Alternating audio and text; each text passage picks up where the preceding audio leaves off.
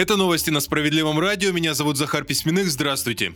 Молочная продукция, кофе, рис, кондитерские изделия – все это подорожает в следующем году. Об этом пишет коммерсант со ссылкой на самих производителей и поставщиков этой продукции. Многие компании официально объявили о повышении. В некоторых случаях рост будет достигать 16,5%. Бизнесмены говорят, что факторы в каждом случае разные, но их много. Тут рост стоимости транспортировки, увеличение затрат на переработку и упаковку, неурожай многих сельхозкультур. Последнее, кстати, уже привело к росту цен, например, на кофе и шоколад по всему миру.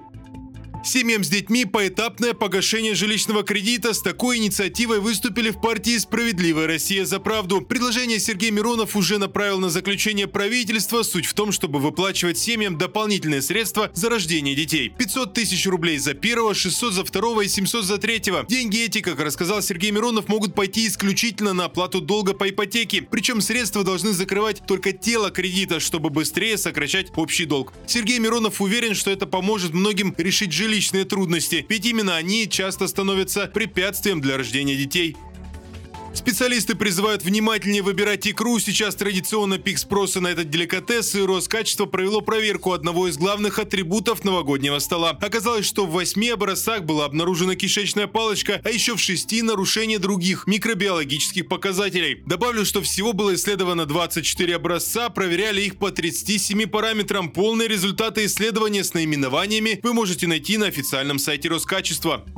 Сперва присылают рекламные объявления, а потом крадут деньги. Россиян предупреждают о новой схеме мошенничества в мессенджерах. Суть в том, что потенциальные жертве сперва начинают писать с якобы аккаунта известного банка. Злоумышленники присылают лишь рекламные объявления, иногда реальные. Таким образом, они втираются в доверие и стараются показать, что это пишет обычный банк. После этого мошенники уже начинают звонить в мессенджере и заявляют о том, что можно отказаться от страховки на кредит, который сегодня оформил доверчивый пользователь. Когда человек начинает утверждать, что кредита он не оформлял, его переводят на другого подставного сотрудника банка. Таким образом, злоумышленники и выманивают все данные счета, чтобы похитить деньги.